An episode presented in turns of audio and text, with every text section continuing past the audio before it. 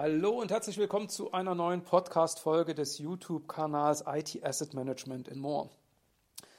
Ohne musikalisches Intro, ähm, insofern eigentlich ein untrügliches Zeichen dafür, dass ich on the road bin, aber ich bin mittlerweile schon im Hotel angekommen, äh, sitze also nicht im Auto und warte, dass die Batterie voll ist. Nichtsdestotrotz, ich habe ein bisschen Zeit zwischen verschiedenen Terminen und dachte ich mir, das nutze ich gleich mal, um eine neue Podcast-Folge aufzunehmen. Ja, heute ähm, Teil 4 in der Serie rund um den Themenbereich Digitalstrategie und IT-Strategie. Ja.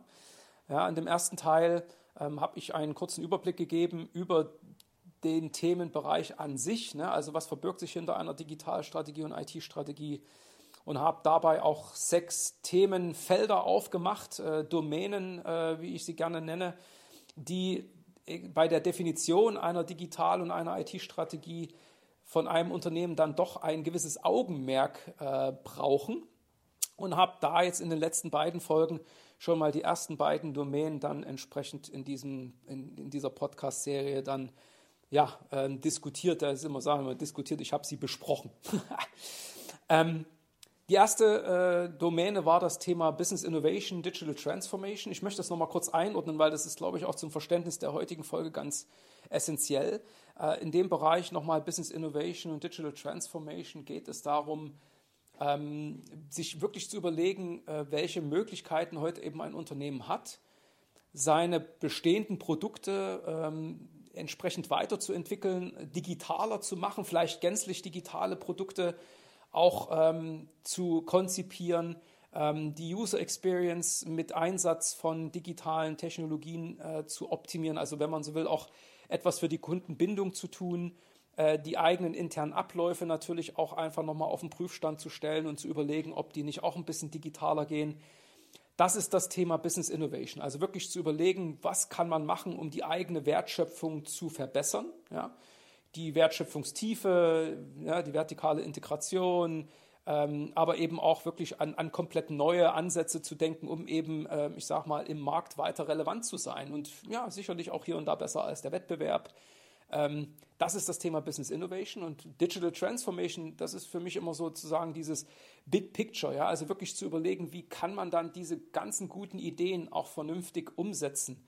Wie kann ich die letztendlich eben bis über die Ziellinie tragen? Und das ist so dieser Bereich von Digital Transformation, der dann also wirklich äh, sich damit beschäftigt, die einzelnen ähm, ja, Handlungsfelder nochmal zu definieren, wo was passieren muss, ähm, damit eben am Ende das Unternehmen sagen kann, die Digitalisierung war für mich ein Erfolg.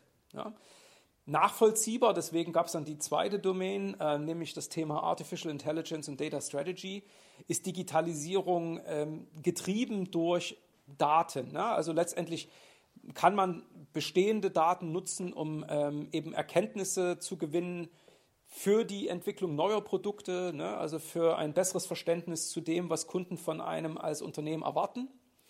Äh, und auf der anderen Seite äh, kann ich natürlich sagen, entstehen alleine durch eben äh, digitalere Prozesse oder eben auch ein, ein, ein Mehr an Technologie, eben auch mehr Daten. Also letztendlich ein Art sich selbst verstärkendes System und das braucht natürlich vernünftige Governance, auch darüber habe ich im letzten Podcast gesprochen. Und äh, künstliche Intelligenz kann natürlich in vielen Bereichen helfen, entweder diese, diese Daten auszuwerten oder eben anhand von, von einem ähm, sag mal, Datenpool auch selber dann Ideen zu generieren, ne? Generative AI. Das war letztendlich so ein Schwerpunkt des letzten, der letzten Podcast-Folge. So, heute Technology Adoption und Integration. Also ich glaube, irgendwo ist das fast schon so ein bisschen selbstverständlich. Ne? Also Digitalisierung ohne mehr Technologie ist irgendwie nicht machbar. Wir reden halt über ähm, Hardware, Software, ne, die am Ende eben auch dann in irgendeinem Prozess zum Einsatz kommen soll, um, ich sage jetzt mal, eben überhaupt ein digitales Produkt zu ermöglichen oder eben einen Prozess äh, digitaler zu machen. Ja? Ähm, und die Frage ist natürlich, wie gehen heute Unternehmen an dieses Thema ran? Ähm, wo sind da vielleicht auch die Herausforderungen? Ähm, wo sind dort Risiken? Und ähm, ich habe natürlich mir mal so in Vorbereitung auf diese Podcast-Folge nochmal so ein paar Dinge durch den Kopf gehen lassen an, ähm, ja, an, an den Punkten, wo ich eben auch in solchen Entscheidungsprozessen in verschiedenen Rollen mit involviert war und wo ich auch so das ein oder andere Mal leider erleben musste, dass, ähm, naja, die dann eingeführte Technologie doch nicht den gewünschten Nutzen gestiftet hat. Ja, und warum? Das versuche ich heute mal so ein bisschen in dieser Folge im Detail zu diskutieren. Ich glaube, es gibt relativ viele Gründe, warum am Ende eben, ähm, ja, ich sage es mal, der bloße Wunsch, ähm, einen, einen Prozess digital zu machen und dafür jetzt einfach mal die IT drauf loszulassen und zu sagen, ja, such mir doch mal was, äh, dass dann am Ende die eingeführte Lösung vielleicht dann doch nicht wirklich der perfekte Fit ist. Ja? Oder dann eben, ähm, obwohl gut eingeführt und vielleicht ein guter Fit, aber am Ende trotzdem nicht von den Anwendern akzeptiert wird. Gibt es ganz viele Gründe und ich versuche die jetzt mal so ein bisschen auch ähm, so zu reflektieren. Also mit anderen Worten, ähm, was könnten Unternehmen anders machen, um zu vermeiden, dass eben eine Investition in Technologie, nochmal die für eine digitale Transformation einfach notwendig ist. Man könnte auch sagen, man nutzt einfach das, was man hat, einfach ein bisschen intelligenter.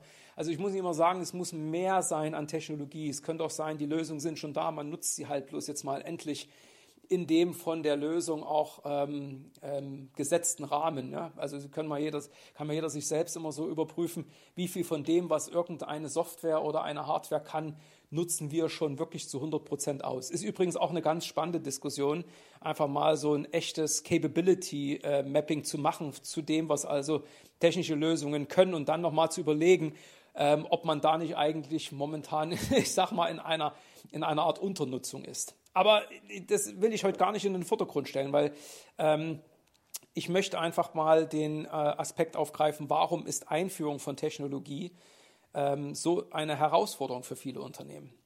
Und ich möchte mit einer Analogie ähm, jetzt äh, mit dieser äh, Fragestellung beginnen.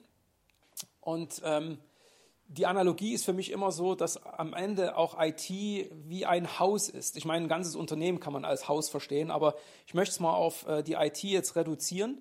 Ähm, und klassischerweise ist eigentlich jedes Haus erstmal dadurch gekennzeichnet, dass es eine vernünftige Architektur braucht. wozu hat man heute einen Architekten? Der prüft eben verschiedene äh, technische Parameter, dass am Ende das Ganze eben kein Kartenhaus ist, sondern möglichst ein stabiles Fundament hat, ne, dass allen, äh, ich sage jetzt mal, die am Ende irgendwas in dem Haus machen, auch bewusst ist, was eine tragende Wand ist, ähm, wie viel Last dann meinetwegen das Fundament und auch eine Wand aushalten kann, um zum Beispiel zu bestimmen, wie viele Etagen so ein Haus haben kann, ähm, sag mal, in welchen Winkel dann am Ende das Dach äh, ausgerichtet sein muss, um irgendwie zum Beispiel bestimmte ähm, äh, Lasten zu tragen, sei das Schneelast oder was auch immer, ne, je nachdem, wo man gerade baut. Ähm, na, und noch viele andere Aspekte. Das ist das, was am Ende so eine Architektur festlegt. Und eine wesentliche Erkenntnis, ich habe, wie gesagt, mehrere Jahre äh, auch in der Rolle von einem Enterprise-Architekten für verschiedene Unternehmen gearbeitet, ist, dass gerade diese Architektur bei vielen Unternehmen nicht wirklich in dem Sinne existiert. Ich habe immer noch das Gefühl, ähm, das ist so ein bisschen so eine Zeltstadt. Ja? Also jeder hat so ein bisschen so das Wandergehen in sich. Ne? Und dann, ähm, na gut, manchmal, wenn es sein muss, schläft man auch unter offenem Himmel. Aber so ein richtig echt, eine stabile Architektur, und ich rede nicht von Details, ja, da komme ich gleich noch dazu. Also eine richtig Grundarchitektur, das ist, was viele Unternehmen nach meinem Dafürhalten immer noch vermissen. Ja. Ähm, ich glaube, es gibt viele Baupläne, das, das gibt es zur Genüge, aber dass man dann wirklich mal gesagt hat, jetzt stellen wir das hin, das haben wir auch abnehmen lassen und da hat auch einer mal dran gerückelt, ne, dass das auch völlig stabil ist, das ist nicht für so viele Unternehmen ähm, gegeben. Ja. Ähm, und was meine ich mit, da gibt es dann natürlich sicherlich auch Widerspruch ähm, seitens der Zuhörerschaft, das ist auch völlig, völlig in Ordnung. Also natürlich gibt es heute in, in allen großen Unternehmen oder auch im Mittelstand sicherlich so eine Rolle eines Architekten. Aber was ich halt festgestellt habe, das sind dann eben schon die, die am Ende wirklich genau überlegen, äh, wo beispielsweise in dem Haus dann eben die Stromleitungen langgehen. Ich sage mal sowas wie die Netzwerkarchitekten. Oder äh, jemand, der sich schon überlegt, äh, mit welchem äh, Schließzylinder am Ende die Eingangstür versehen werden soll. Ja? Das ist dann der Security-Architekt. Aber nur wenige gibt es, die wirklich auf das Haus schauen und sagen, oh, okay, ne? Also so groß soll das am besten sein, äh, so soll die Raumaufteilung sein und so weiter und so fort. Ne? Also ich glaube, das ist, das ist jetzt nicht unbedingt ein Hinderungsgrund für die Einführung neuer Technologien, aber dadurch, dass diese, diese ich sage jetzt mal, diese Grundentscheidungen äh, in vielen Unternehmen nicht getroffen sind äh, oder getroffen wurden, ist natürlich immer wieder die Frage, wenn jetzt was Neues eingeführt wird, hm, hat das jetzt nicht in irgendeiner Form vielleicht dann auch ein Risiko? Ne? Wie sieht es mit Abhängigkeiten aus? Komme ich gleich noch im Detail drauf zu sprechen. Ne?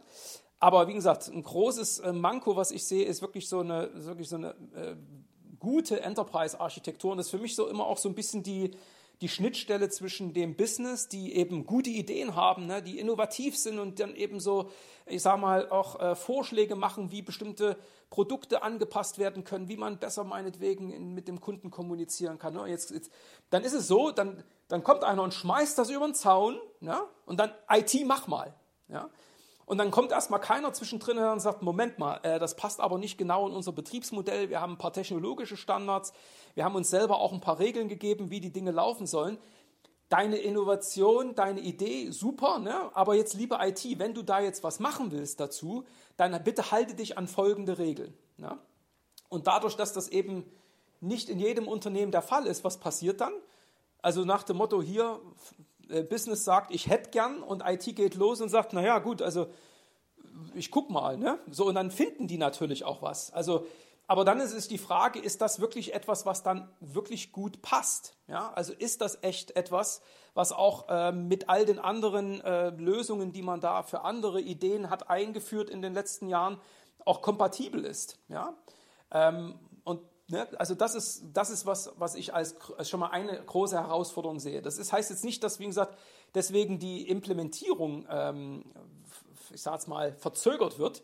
Ich würde sogar sagen, naja, eigentlich, wenn du plötzlich Enterprise-Architektur ähm, auch von der Governance her vernünftig einführst, hast du sogar noch mehrere Prüfschritte vorgelagert, bevor irgendwann mal jemand sagt, ja okay, also diese Software, die wir jetzt dafür nutzen wollen oder der Cloud-Service, der ist auch ausreichend sicher. Ne? Es gibt ja jede Menge Prüfschritte, bis es irgendwann mal zur finalen Implementierung kommt. Und Hast du Architektur, na, dann will die Architektur auch ernst genommen werden und dann musst du natürlich auch das, was die Architektur erdacht hat, auch nochmal entsprechend kontrollieren. Kontrolle kostet Zeit.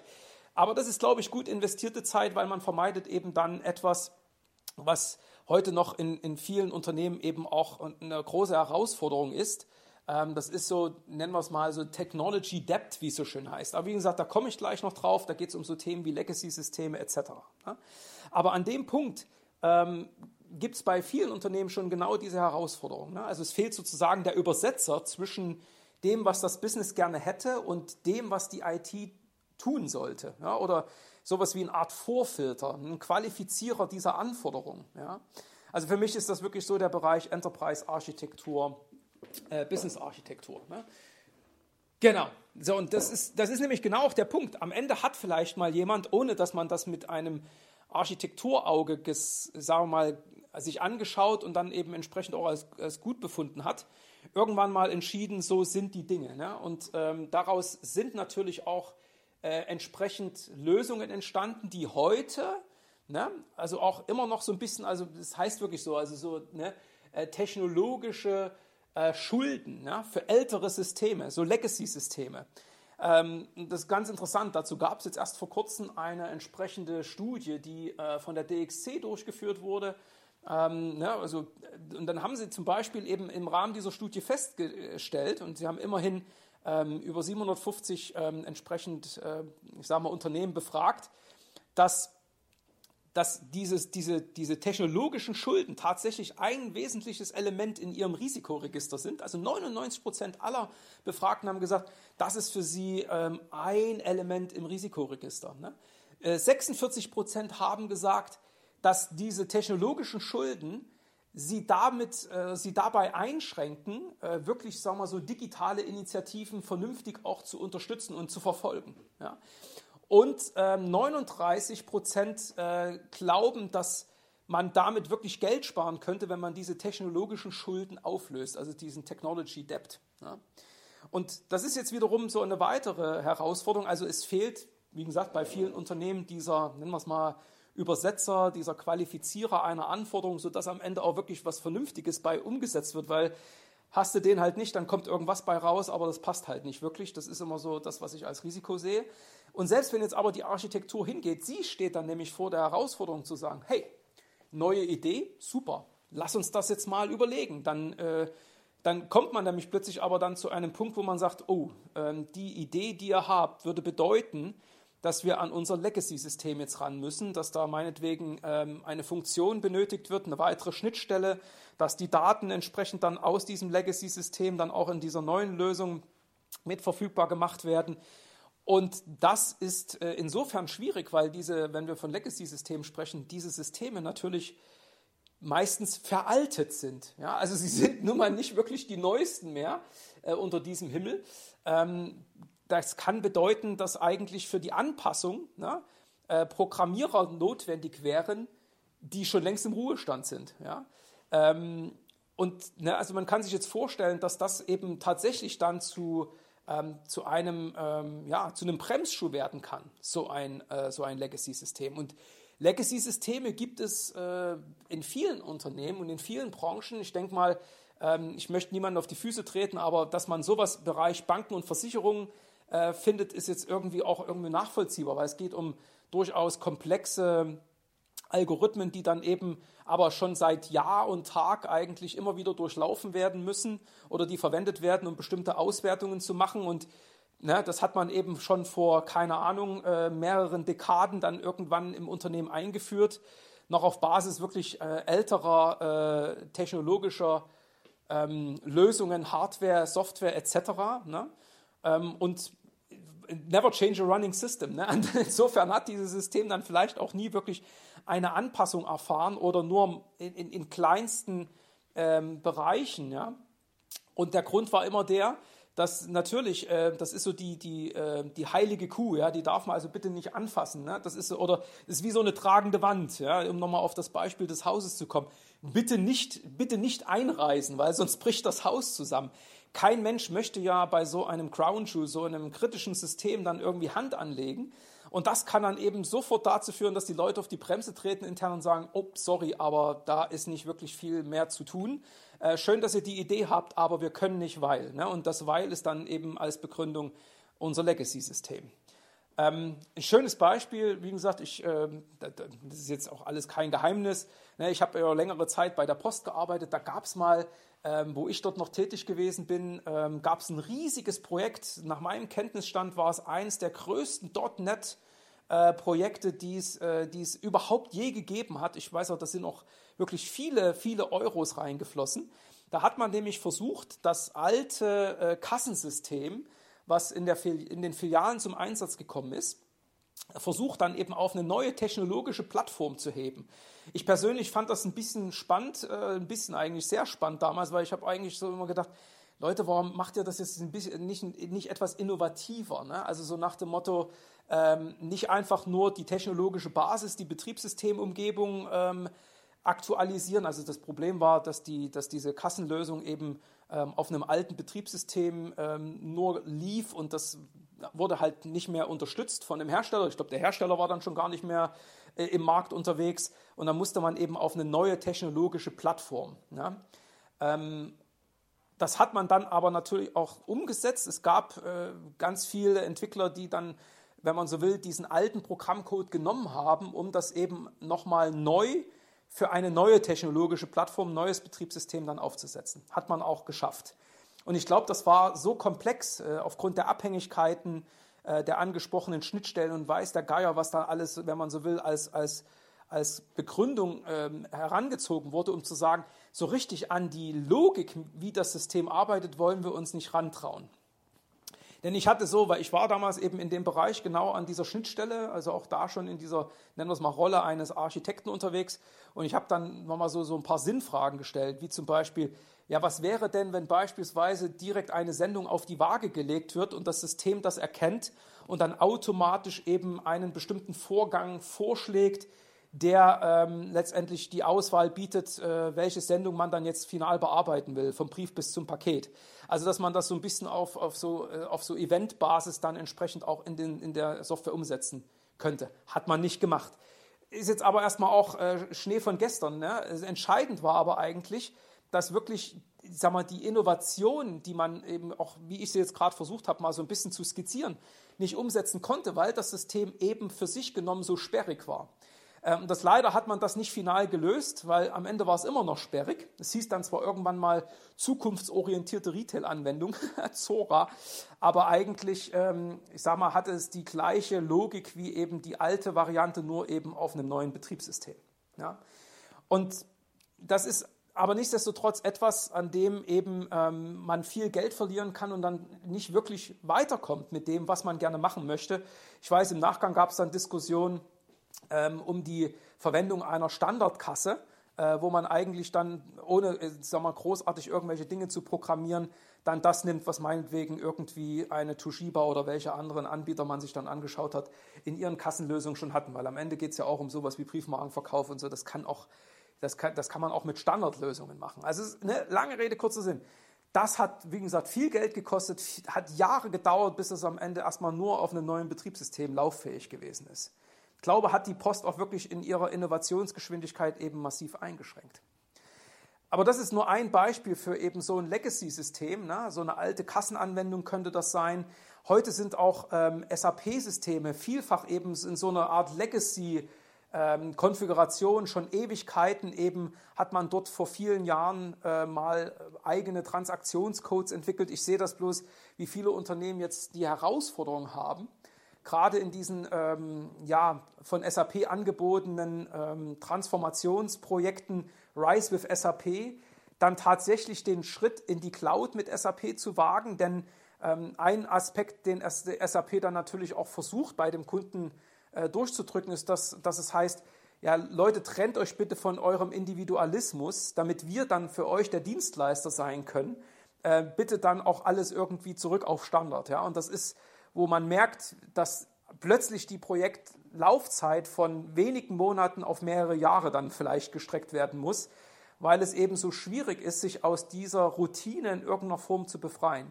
Und das hängt eben, wie schon gesagt, so ein bisschen an dieser Legacy- ähm, der einzelnen IT-Systeme. Ne? Und wie gesagt, das ist das, was am Ende von DXC als, ähm, ja, als Technological Debt beschrieben wird. Also gibt es nicht nur die eine Studie von, äh, von DXC, gibt es ja auch noch andere Analysen dazu. Also wie gesagt, die Abhängigkeit zu Legacy-Systemen, dass ich sage, ich habe hier eine Idee und die Architektur sagt sogar, ja, irgendwie passt das alles bei uns rein, aber wir können es leider nicht umsetzen, weil. Ja, und weil, das ist eben beispielsweise die Abhängigkeit zu einem solchen Legacy-System.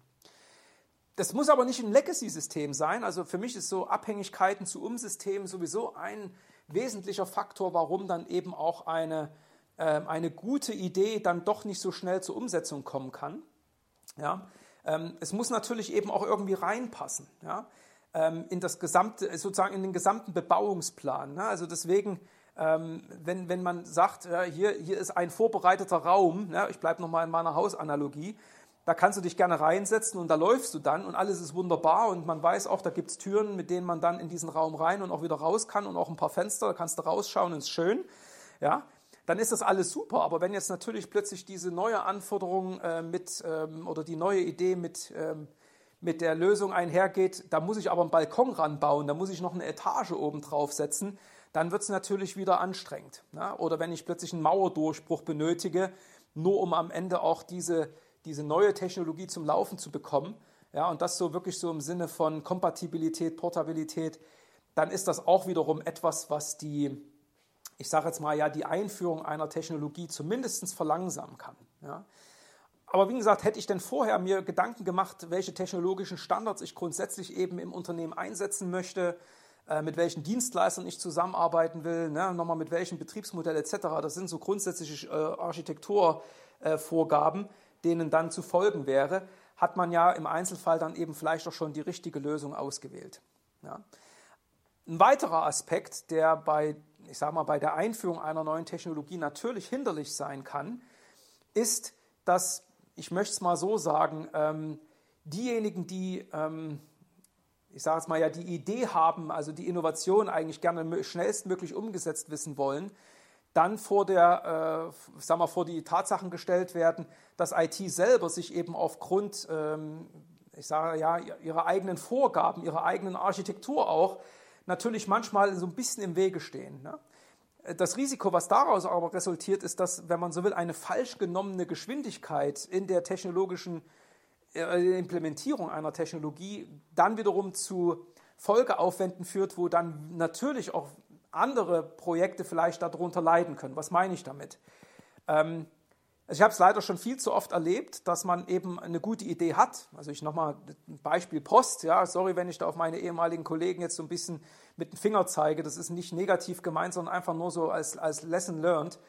Ähm, dann war natürlich seitens der IT immer der, der, die Aussage, Anforderung, okay, wir brauchen äh, für die Architekturprüfung eine Woche, wir brauchen für die Sicherheitsprüfung zwei Wochen und ähm, entsprechend für die Definition des Betriebsmodells, des Servicekonzepts etc. weitere drei Wochen. Ähm, und übrigens kostet so und so viel 1000, 10.000, 100.000 Euro. Und die Fachbereiche, die waren dann schon immer völlig frustriert, dass sich die Dinge so ewig gezogen haben. Ja, aber die IT hat das damit begründet, man muss natürlich auch alle möglichen Leute abholen, man kann das nicht einfach durchdrücken. Im Einzelfall braucht es vielleicht sogar die Freigabe des Betriebsrats, bevor überhaupt am Ende eine neue Software eingesetzt werden kann. Ähm, und das ist manchmal für die Fachbereiche, ne, für die Anforderer, für das Business zu langsam. Die sehen die ganzen Chancen an sich vorüberziehen ja, und sagen, ach Gott, ey, ich hätte jetzt Geld verdienen können. Und ihr lasst mich nicht. Ja, ihr lasst mich nicht, ähm, weil ihr einfach zu langsam seid. Und was passiert? die sind frustriert, aber nicht nur frustriert, weil die haben ja eigentlich Geld, weil die haben ja einen Business Case, ja, und das heißt auch, ich muss mal Geld in die Hand nehmen, um Geld zu verdienen. Und dann nehmen die das Geld und tragen es direkt zu irgendeinem Externen, der dann sagt, hu, kriegst bei mir sofort. Ne? Ich meine, so ist Salesforce am Anfang groß geworden, ja. Ähm, dass die wirklich, äh, ich sage mal, noch nicht mal die IT direkt adressiert haben, sondern die Leiter vom, äh, vom Kundenmanagement, vom Vertrieb, was auch immer. Ne? Also, dass die da auf die direkt zugegangen sind und gesagt, wir haben hier eine total coole Lösung, musst du eigentlich gar nichts machen, kannst du direkt über den Browser nutzen, hier unterschreiben und dann ist das eben auch unterschrieben worden. Ne?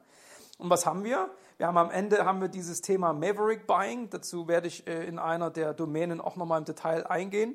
Und natürlich haben wir daraus das Risiko von Shadow IT. Und Shadow IT ist wiederum so ein Thema, dass wenn ich mir natürlich da nicht genau Gedanken drüber mache, ich wiederum aber Abhängigkeiten schaffe. Also ich kenne jetzt ganz viele Unternehmen, die in den letzten Jahren dann nämlich eins zum Beispiel versucht haben umzusetzen. Es geht ja auch um Datenschutz und es geht auch um sowieso Sicherheit, dass ich also vermeide, dass irgendwelche unberechtigten Leute an irgendwelche Informationen kommen. Ne? Also was brauchst Single Sign-On? Also plötzlich wieder alles heim ins Reich. Ne? Dann müssen auch solche, äh, nennen wir es mal, ähm, Spielplätze, die dann eben um das Haus entstanden sind, plötzlich wieder zurück eben in das Haus reingeholt werden oder man muss dann eben die Mauern verlängern. Das ist alles nicht auch über Nacht getan. Ne? Da braucht es eben auch ein paar Tage, das bindet wieder Ressourcen und dementsprechend kann das wiederum für andere neue Ideen auch als ja, Entschleuniger wirken.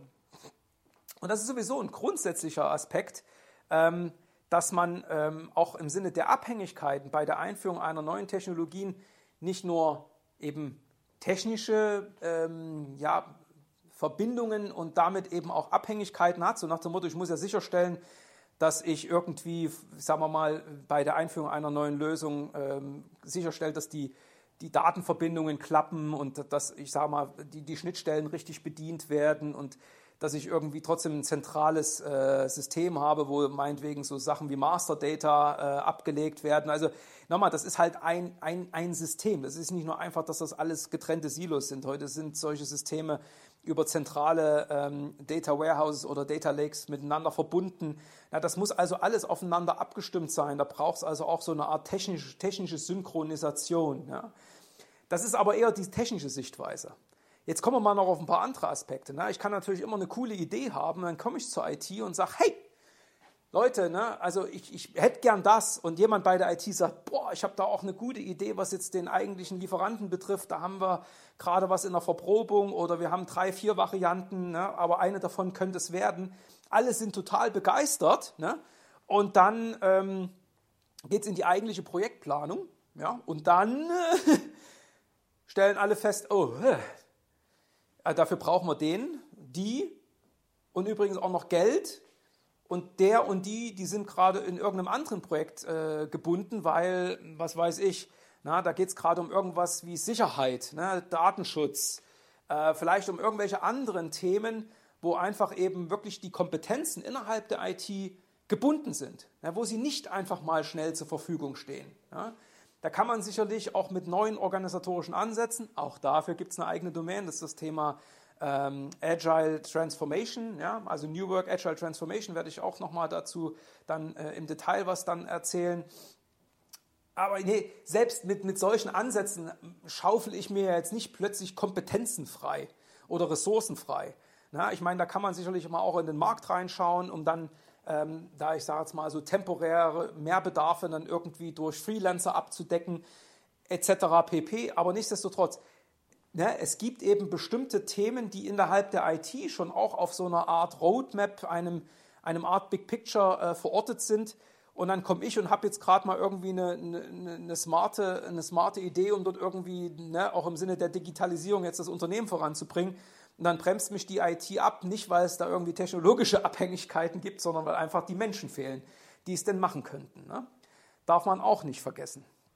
Und zu guter Letzt, selbst wenn all das funktioniert, alles ist super, ja, also ich habe, wie gesagt, ich habe eine gute Architektur, ne, jemand hat auch wirklich mal dann äh, möglichst neutral, falls das fehlt, auch da können Externe helfen, mal in den Markt hineingeschaut, was dann, dann sinnvoll wäre, hat also auch wirklich überlegt, im Sinne von Make or Buy, ja, das machen wir nicht, das kaufen wir und wenn wir was kaufen, dann kaufen wir es entweder von den drei strategischen Lieferanten oder das ist halt eine Lösung, wo wir eben auf einen Spezialistenanbieter zurückgreifen. Also all das ist schon passiert. Die IT hat sogar gesagt, super, wir haben auch gerade Kappa frei und wir führen jetzt diese Lösung ein. Und dann stellt man fest, was ist denn los? Ne? irgendwie äh, passiert nichts. Ne? Wir haben doch den Prozess digitalisiert, was ist denn los? Ne? Oder ähm, was weiß ich, jetzt ist das Produkt irgendwie so halb digital, warum kriegen wir keine Daten? Oder was, was, was, ist, denn, was ist denn hier eigentlich am Ende das Problem? Ja? Naja, am, am Ende, ich sage mal, wir sind jetzt ja nicht in einer völlig digitalen Welt. Ich sage nochmal, so eine, so eine Fabrik, wo am Ende nur noch Roboter irgendwelche vorgefertigten Teile zusammenkleben äh, oder schweißen oder was auch immer. Ne?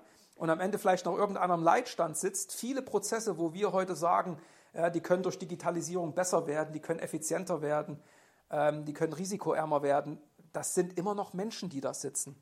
Auch gerade wenn es um, äh, ich sage jetzt mal, die Verwendung von digitalen Lösungen geht, um die Customer Experience zu verbessern, um am Ende trotzdem damit mehr Geld zu verdienen, ja, werden es immer noch am Ende soziale Interaktionen ähm, ich sage jetzt mal so, das Zünglein an der Waage sein, also dass Menschen mit Menschen sprechen, äh, in, vielen, in vielen Fällen, ist nicht immer so. Ne?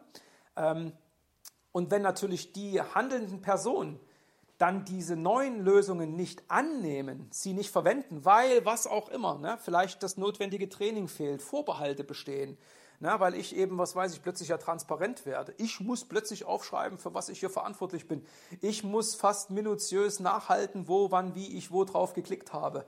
Ich werde jetzt gläsern. Das ist ja auch immer so ein Punkt, wo auch der, ich sage mal nochmal, der Betriebsrat seine Bedenken hat. Und das kann ich auch hier und da nachvollziehen. Aber lange Rede, kurzer Sinn. Mir geht es mehr um das Thema, ähm, ja, Adoption. Also wirklich so, ich, ich bin jetzt auch bereit, diese neue Technologie echt anzunehmen. Ich, auch von meinem Mindset, äh, möchte das. Ja? Ich möchte gerne was Neues. Und dann merkt man, wie schnell äh, leider da eben auch äh, der ein oder andere Widerstand hochschlägt. Ja? Äh, um mal in dem Hausbeispiel zu bleiben. Ne? Ich habe unten im Keller, Entschuldigung, ne? ähm, ich habe unten im Keller einen Raum wunderbar hergerichtet, der ist perfekt klimatisiert. Ja? Das ist, äh, wirklich ist hell, das ist auch irgendwie, hat man da noch irgendwie so ich sage mal, mit, mit entsprechenden Beleuchtungskonzept, das ist wirklich total genial. Ne? schönste Einrichtung. Ne? Und ich, jetzt muss ich aber jemanden eben aus dem Dachgeschoss, und ich muss sagen, ich, ich mein, habe mein Homeoffice im Dachgeschoss, ja? ähm, den muss ich jetzt da runterlocken. Ne? Ähm, und natürlich ist im Dachgeschoss immer schlecht. Ne? Im Winter ist es kalt, im Sommer ist es viel zu heiß. Ich habe mir irgendwann mal auch eine Klimaanlage bei mir da oben eingebaut, weil ich es nicht mehr ausgehalten habe. Ähm, aber äh, will ich in den Keller runterziehen? Uah, ne, guck mal, ich kann ja aus dem Fenster gucken, habe so einen schönen Überblick und jetzt soll ich da runter. Also was motiviert mich jetzt da runter zu gehen? Ne? Das ist jetzt vielleicht eine, ein etwas schräge, äh, schräges Beispiel, aber ähm, man muss die Menschen mitnehmen. Ne? Also äh, Technology Adoption äh, und Implementation und Integration, das ist alles etwas, was auch wieder eben an den Personen hängt, die diese Technologie dann nicht nur nutzen sollen, sondern sich vielleicht auch dafür verantwortlich fühlen müssen. Und ich glaube nochmal so dieses Thema Ownerschaft, so Accountability, Responsibility in Unternehmen, gerade im Kontext von Technologie, ist etwas, wo das ist immer so äh, wie so eine heiße Kartoffel. Ne? Natürlich Gibt es dann jemanden, der sich für Administration verantwortlich fühlt, der sich für die Sicherheit und so weiter verantwortlich fühlt? Aber versucht mal in eurem Unternehmen hart zu definieren, wer zum Beispiel ein Application Owner ist. Ja?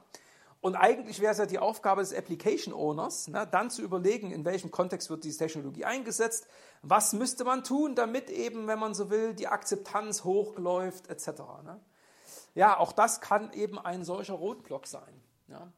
Wenn man es jetzt mal zusammenfasst, all das, ne, dann kann man wirklich sagen, ähm, hier, ist, hier ist durchaus in vielen Unternehmen Handlungsbedarf. Also es geht wirklich bei all den Maßnahmen, die man dann für eine Optimierung sich überlegt ne, oder wie man es eben anders angehen könnte, geht es darum, eben den Zeitraum zwischen Entscheidung für den Einsatz einer bestimmten IT-Lösung und dem Regelbetrieb, das möglichst halt klein zu halten, weil damit bin ich dann eben auch agil. Agil, wie ich es mittlerweile in der Softwareentwicklung erwarte.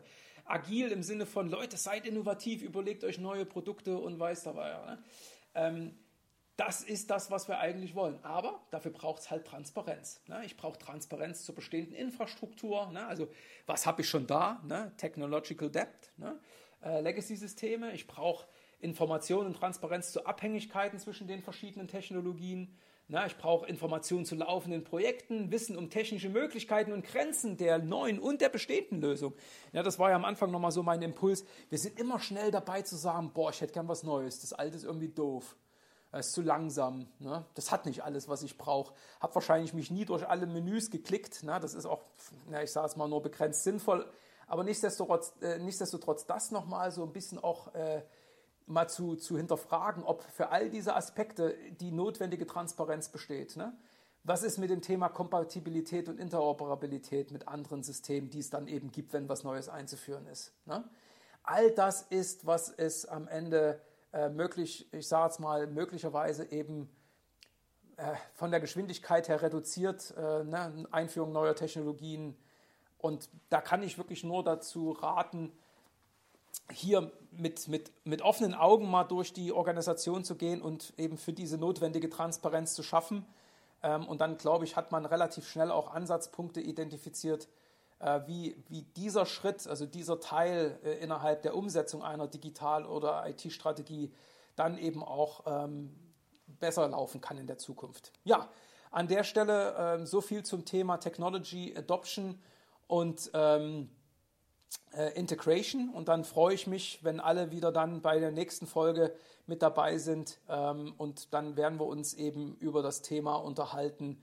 Ähm, jetzt muss ich gerade mal selber in meiner Liste gucken, New Work and Agile Organization. Ähm, auch ein extrem spannendes Thema. Ja, und bis dahin wünsche ich allen auf jeden Fall eine schöne Zeit und dann freue ich mich, wenn ihr das nächste Mal wieder einschaltet. Ciao!